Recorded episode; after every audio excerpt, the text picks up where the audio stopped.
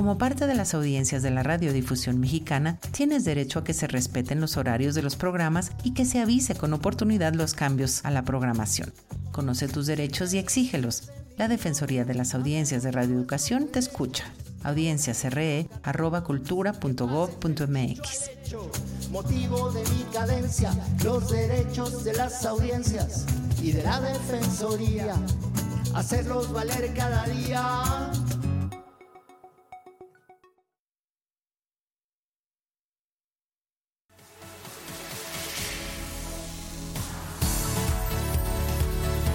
Defensoría de las Audiencias de Radio Educación.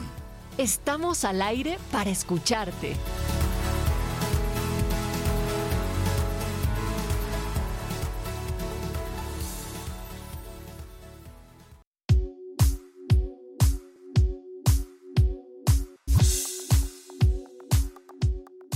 Muy buenas tardes a todas las personas que tienen a bien escuchar este espacio de la Defensoría de las Audiencias. Bienvenidas, bienvenidos. Mi nombre es José Ángel Domínguez y me da muchísimo gusto saludar a la maestra Ana Cecilia Terrazas. Ella es nuestra defensora de las audiencias aquí en Radio Educación. Ana C., ¿cómo te va? Bien, muchísimas gracias. Y hoy se me antojó, por, por el contexto informativo, también decir bienvenides. Ah, bueno. ¿Qué pues, te parece? Después de eh, lamentable asesinato, bueno, este fallecimiento del fiscal el Le Magistrade en Coahuila, pues sí, eh, sobre todo, además, Lamentable. damos, damos un saludo muy cordial a nuestras audiencias, ¿no? Porque nos debemos a nuestras audiencias y nos encanta que nos escuchen, nos escriban y nos comenten todo. Y vaya que hay diversidad entre las audiencias, así que un saludo muy cariñoso. Los medios de ponerse en contacto con la Defensoría son audienciasre.cultura.gov.mx. En X, esta plataforma, estamos como arroba audienciasre. En Facebook, Defensoría de las Audiencias RE. Y hay un número de WhatsApp al cual puede enviar un mensaje 55 12 33 29 15. Aprovecho la oportunidad para invitarlos a escuchar, a descargar, a comentar nueve programas de la serie que hicimos con mucho cariño, Introducción a los Derechos de las Audiencias y sus Defensorías en México. Si usted lo hace, le remitiríamos de manera digital un aval, una constancia de escucha que lleva el aval de Cátedra UNESCO, de la AMDA, de la MAR, Cultura DH y por supuesto nuestra Defensoría.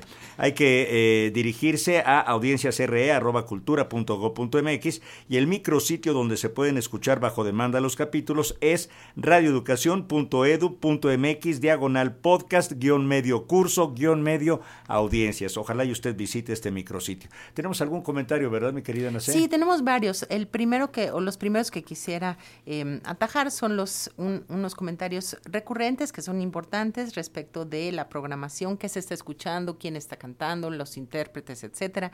Yo creo que deben de, eh, siempre debemos referirnos a la página de, a, a la, al sitio eh, web oficial en donde está la programación Claro. completa y vale mucho la pena asomarse ahí porque no siempre estamos en posibilidades o no está en posibilidades la emisora de estar eh, con un conductor al aire diciendo después de cada eh, eh, pieza quién la tocó, etcétera. Pero la programación está muy completa, vale la pena asomarnos ahí y consultarla. Y por otro lado, le agradezco muchísimo a Francisco Valdés Ramírez que me haga una corrección particular y personal. Dice que yo no debo de rematar las frases diciendo no, ¿no? El famoso no. Bueno, y tiene pues. toda la razón, así que se lo agradezco. Ya ve cómo hay vicios en las conversaciones cotidianas cuando no se está leyendo un guion, sobre Vamos todo. ¿no? agarrando ese tipo de Entonces, manierismos, cositas. Pido ahí. disculpas, agradezco y le pido que se fije mucho y un día que nos acompañe acá en cabina también. Está bien, ¿no? bueno, muy bien. Oye, eh, le damos la bienvenida a nuestra invitada. Ella es Laura Ruiz García, licenciada en Derecho, eh, estudió las maestrías en Procuración y Administración de Justicia, en Administración Pública y Derechos Humanos, en Procuración de Justicia y Equidad de Género. Esta última en el Instituto de la Judicatura Federal. Es doctora en Derecho, obtuvo los grados con mención honorífica. Ha tomado cursos diplomados de alta gerencia en materia de transparencia, acceso a la información, trata de personas, víctimas, equidad de género, materia de amparo, también derechos humanos y género de la Suprema Corte de Justicia de la Nación y creación literaria, además en la Escuela de la SOGEM. Es servidora pública con más de 35 años de experiencia profesional y se ha desempeñado en diversos cargos en las tres esferas de gobierno federal, estatal y municipal. Tiene un largo currículum, pero tenemos poco tiempo y le agradecemos muchísimo su disposición para compartir con las audiencias de la Defensoría su conocimiento y su información. Muchas gracias, bienvenida. ¿Nos escucha? Tal vez no nos escucha. Creo que no nos escucha. Bueno, la doctora, déjenme decir una cosa más que me parece importante. La doctora Ruiz García tiene también, o sea, es una derecho humanera desde su, desde su pasión, profesión y vocación.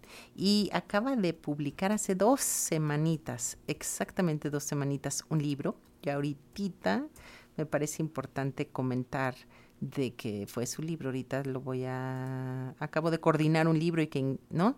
Que eh, acaba de coordinar un libro que ingresó al claustro de doctores en Derecho de la UNAM, eso me parece súper importante, entonces creo que valía la pena también eh, mencionarlo. Especialista como es en Derecho a la Información, nos pareció importante cruzar nuestros caminos y decirle que si nos puede, ahora sí nos escuchas, mi querida Laura. Creo que abogada. Hola, hola, hola tenemos esa cuestión con... Con el derecho a la información. De todas maneras, vale la pena que yo recuerde a las audiencias o nos, nos recuerde, José Ángel, ¿qué te parece? ¿Por qué estamos tratando este tema? Em, pareciera una obviedad, pero no lo es porque... Em, el derecho, recordemos una cosa, primero que nada, los derechos de las audiencias son derechos humanos. Dentro de los derechos humanos principalmente está el derecho a la información. El derecho a la información tiene tres vertientes, generalmente las trabajamos así en este programa, en este espacio, en el, en el libro y en el curso que tanto promovemos siempre al principio de la Defensoría. El primer nivel sería la libertad de expresión, tan importante, tan mentada, tan mencionada, pero luego tampoco comprendida y sobre todo cuando se trata de la libertad de expresión de los demás, no solo nada más de la nuestra. Otro nivel que me parece fundamental del derecho a la información, y siempre lo decimos, es el acceso que tenemos las audiencias, las personas a la información, sobre todo la información de interés público, es decir, cuántos, por ejemplo, ejemplo, cuántos enfermos hay de COVID en el país, eh, eh, en qué se gastan nuestros impuestos, este presupuesto de egresos o de ingresos, ¿no? Eh, es decir, un poco toda la información que tiene que ver con el interés público, sería el segundo nivel del derecho a la información, y el tercero es el derecho que tenemos a solicitar información. Es decir, yo puedo pedir qué se tiene sobre tal o cual tema en determinada entidad pública, otra vez, ¿no? Porque se supone que, y, de hecho así lo es, las entidades públicas son entidades de Estado que em, tienen, que, tienen que rendir cuentas. En ese sentido, el derecho a la información es sumamente importante. Doctora, no sé si nos escucha ahora. Doctora Laura Ruiz García, tenemos un problema con la doctora, no nos está escuchando y este, esperemos solucionar esa circunstancia. O quizá la podemos eh, eh, localizar por, por el teléfono, aunque no se escuche tan bien. Yo creo que ya están. Doctora, ¿nos escucha usted ahí? Hola, ¿qué tal? ¿Cómo está? Eh, hola, ¿sí nos escucha, doctora? ¿Ya nos escucha? Nos, tiene que prender su micrófono abajo a la izquierda, quitarle el, tiene un tachecito para activar su micrófono en abajo a la izquierda de su pantalla. Hola, hola, Ahí ya la escuchamos. Es un placer saludarla, muchas gracias. Disculpe de esta circunstancia con la tecnología, luego eh, nos sucede, pero presentábamos eh, su currículum, una larga experiencia en eh, la cuestión de los derechos humanos y por supuesto en la administración pública. Nos da muchísimo gusto que haya atendido nuestro llamado, esta invitación para conversar con las audiencias de la Defensoría. Muchísimas gracias. Y bueno, aprovechando el tiempo, quisiéramos preguntarle, usted que es una experta, eh, ¿cómo definiría usted el derecho a la información, doctora Laura Ruiz?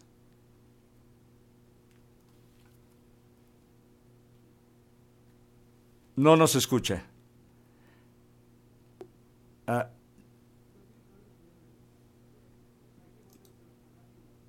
Tenemos algún problema ahí hay que apagar y prender. A ver, eh, ¿nos puede hablar un segundo? No.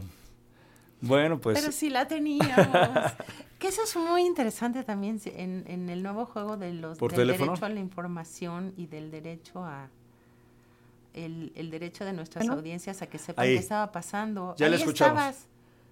¿Nos puede hablar un segundito? No, nada. Ah, usted no nos escucha. No. Ya. Bueno, pues este, A ver, y si le... Vamos a ver si... ¿Ahí me escucha, usted? Sí, pero, tenemos aquí un problema técnico, pero vamos a intentar solucionarlo en unos momentos. Ya saben cómo es esto de la tecnología que no tiene palabra, pero... Y siempre en estos casos las, las asistencias de producción, ¿no? que son una figura que ahorita alguien vio correr a Alma Lilia, ¿no? Por acá, a la famosa Almix. Em, Unos pues verdaderos ángeles, mi querida Ana Cecilia. Sí, fíjate que detrás de las... El derecho a la información. Ay, ahí te escuchamos. El derecho a la información es un derecho. Sí, muchas gracias. ¿Qué nos dice en torno a este derecho? Muy amable, Laura. Es Hola, no se les escucha nada. Híjole. Vamos, eh, le estamos marcando por teléfono para ver si podemos hacerlo así. Así que denos un minutito y estaremos ahí. Eh, ya con usted. Bueno, pues así sucede a veces. Y además no podíamos hacer pruebas. Les comentamos a nuestras audiencias que hoy estamos hablando de derecho a la información, que finalmente es un derecho que se cruza perfectamente porque de ahí se descuelgan los derechos de las audiencias del derecho a la información. Por eso queríamos invitar, invitamos a la doctora Ruiz García. Yo no sé si ya nos... ¿Ya nos escucha usted ahí? Ya los escucho muy bien. Ah, perfecto. Doctora querida Laura, ¿qué es en términos generales, cómo les explicas a nuestras audiencias qué es el derecho a la información? Bueno, primeramente quiero saludarlas a todas, todos y todes, esperando que estemos muy felices el día de hoy, iniciando con este tema del derecho a la información. El derecho a la información es un derecho humano, primeramente hay que asentarlo, por tanto nos es intrínseco no es que nos lo dé el Estado, es que nos lo debe de reconocer, es una prerrogativa. En nuestra Constitución y en instrumentos internacionales ha sido así reconocido. Tiene tres grandes vertientes o tres aspectos. El primero, que es un derecho de acceder a la información. Esto implica la libertad de decidir a través de qué medio nos vamos a informar.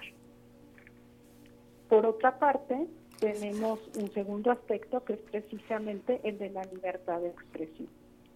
Es decir, cómo nos vamos a dirigir de lo que hemos aprendido, de lo que hemos investigado y cómo vamos a transmitir ese mensaje.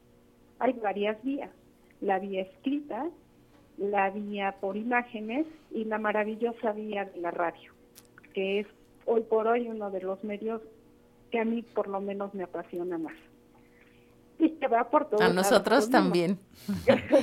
Y que además va por todos lados con uno, ¿no? Y por tercero es el último de los aspectos que incluye este derecho a la información, el derecho a ser informado. Que esto es una obligación que el Estado nos debe de garantizar. Ya. Creo que esos tres grandes aspectos de lo que es el derecho a la información nos permite tener un rubio, un rubro de tricotomía de lo que sería una de las prerrogativas que también van vinculadas a este derecho, que es la libertad de expresión. Claro. Y en ese sentido nos dice usted, doctora Laura Ruiz García, que eh, el derecho a la información está garantizado en nuestra Constitución. O sea, ahí está en la Carta Magna, pero también está, digamos que, explicado en otras, en otros códigos, en otras leyes.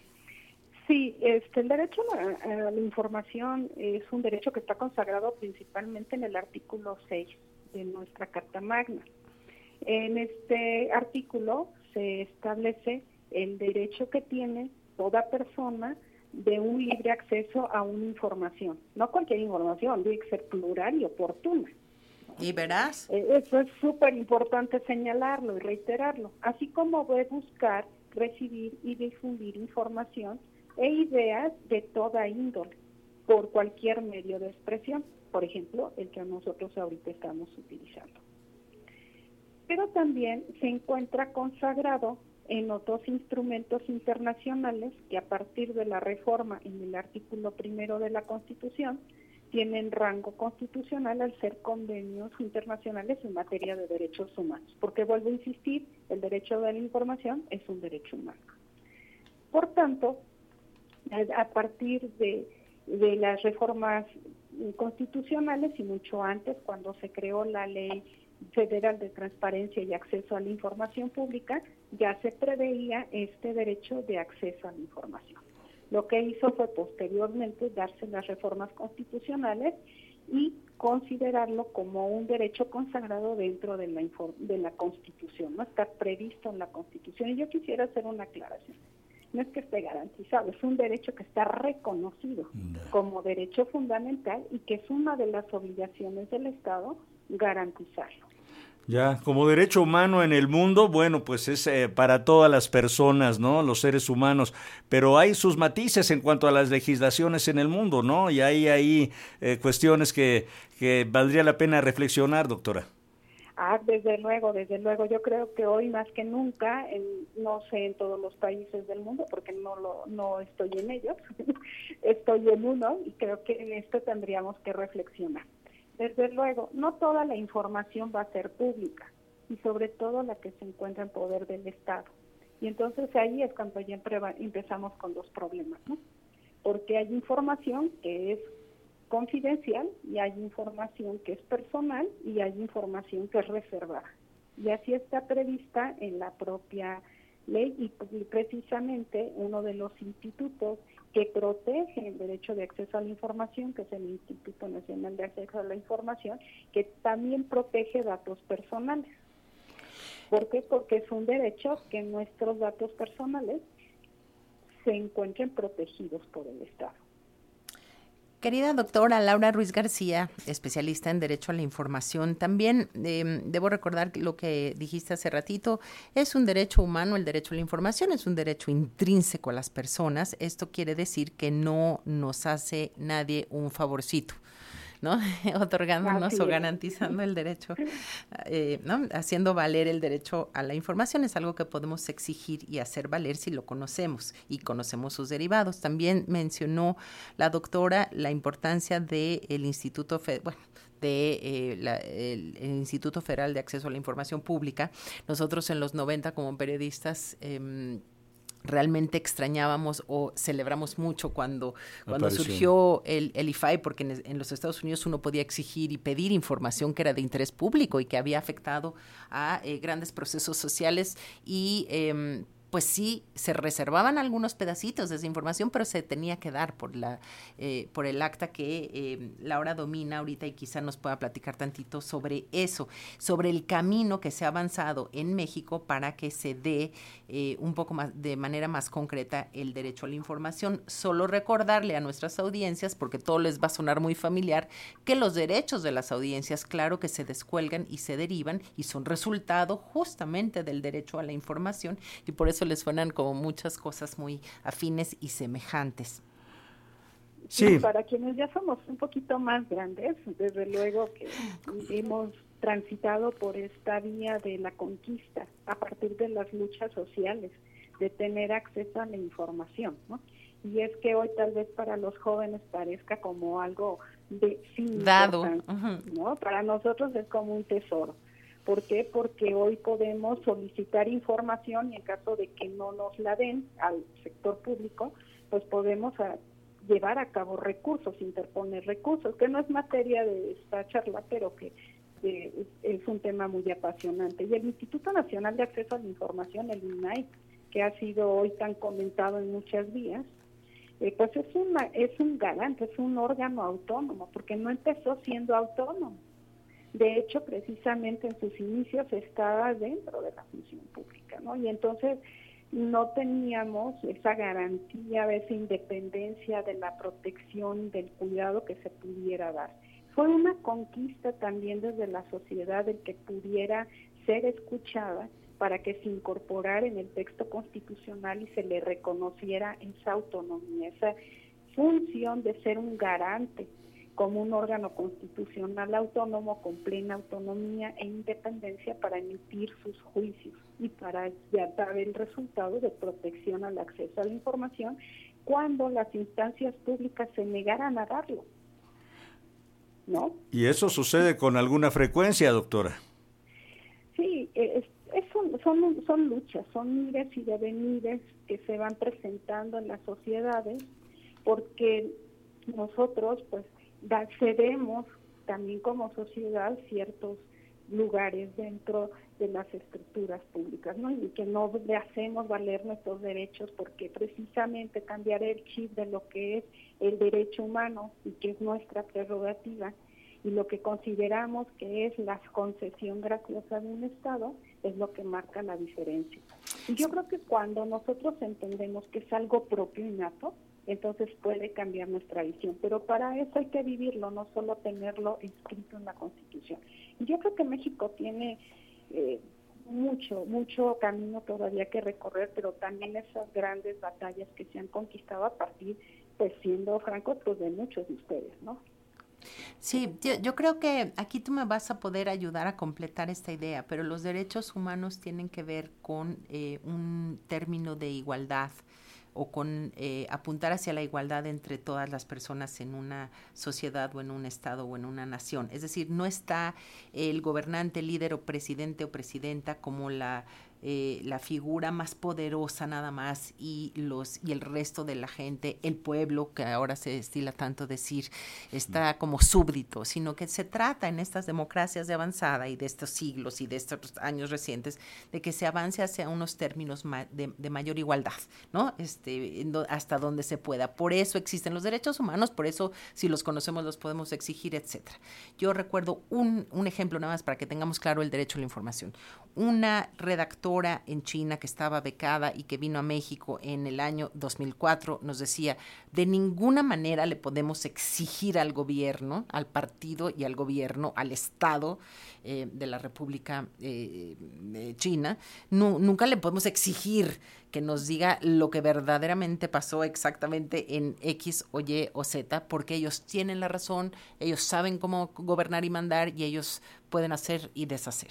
En cambio, en los, en regreso al, al, al territorio de los años 90, en donde yo me acuerdo perfectamente trabajando para un seminario informativo de este país plural y democrático que estábamos revelando a través del trabajo que había hecho nuestro corresponsal en Washington, en ese momento era Carlos Puch, por cierto, él estaba trayendo, él pedía desreservar lo que tenía Estados Unidos respecto de la guerra sucia y del 68. Y entonces eran los informes que nos llegaban por Estados Unidos, los primeros informes que teníamos sobre esos temas llegaban por eso. Entonces, cuando nosotros nos vimos en la posibilidad de nosotros también preguntar qué había pasado a partir de las leyes que mencionó la doctora, pues era maravilloso. Y todavía se puede, y los jóvenes ahora lo dan por sentado, pero todavía uno puede, y espera que no reserve todo el Estado como información, ¿no? Este, muy delicada o de seguridad nacional, ¿no? Que no lo reserve 50 años.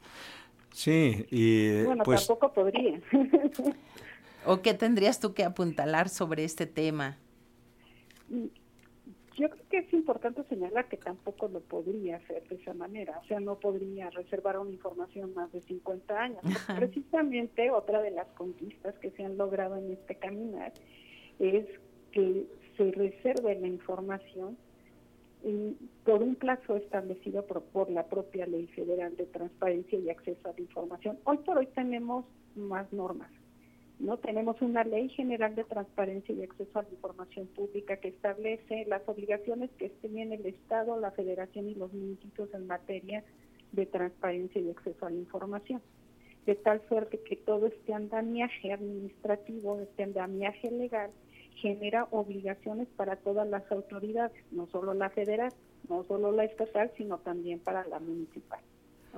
Entonces creo que todo esto pues tiene reglas muy claras para que podamos jugar en este escenario del acceso a la información. Es un juego responsable, ¿no?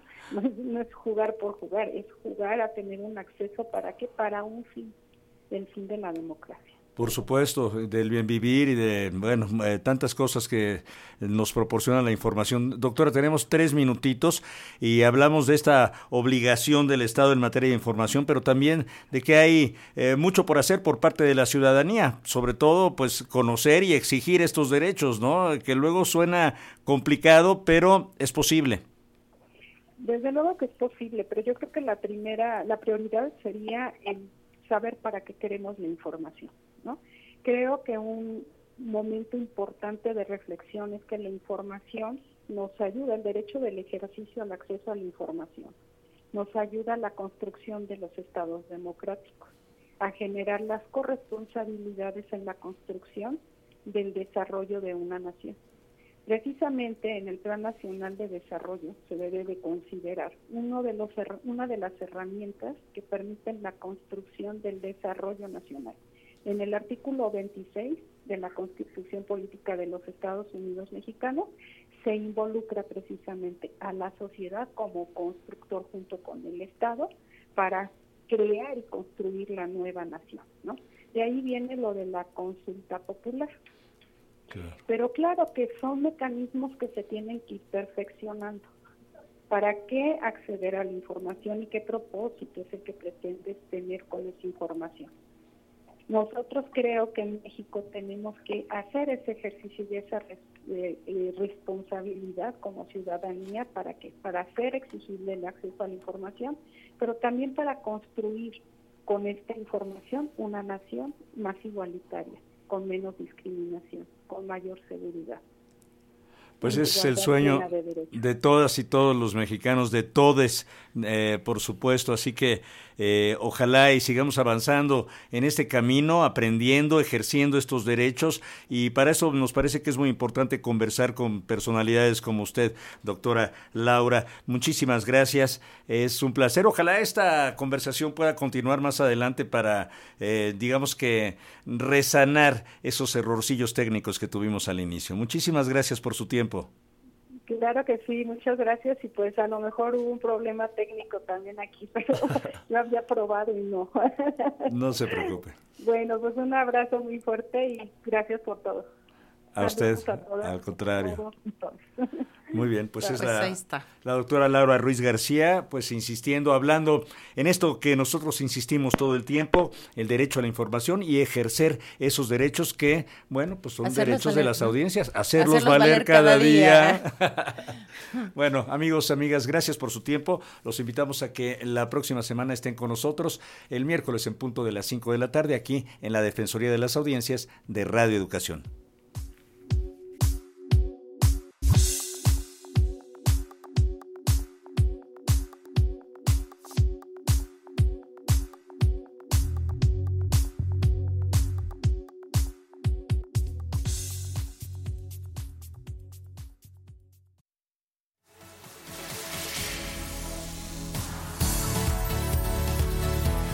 Defensoría de las Audiencias de Radio Educación.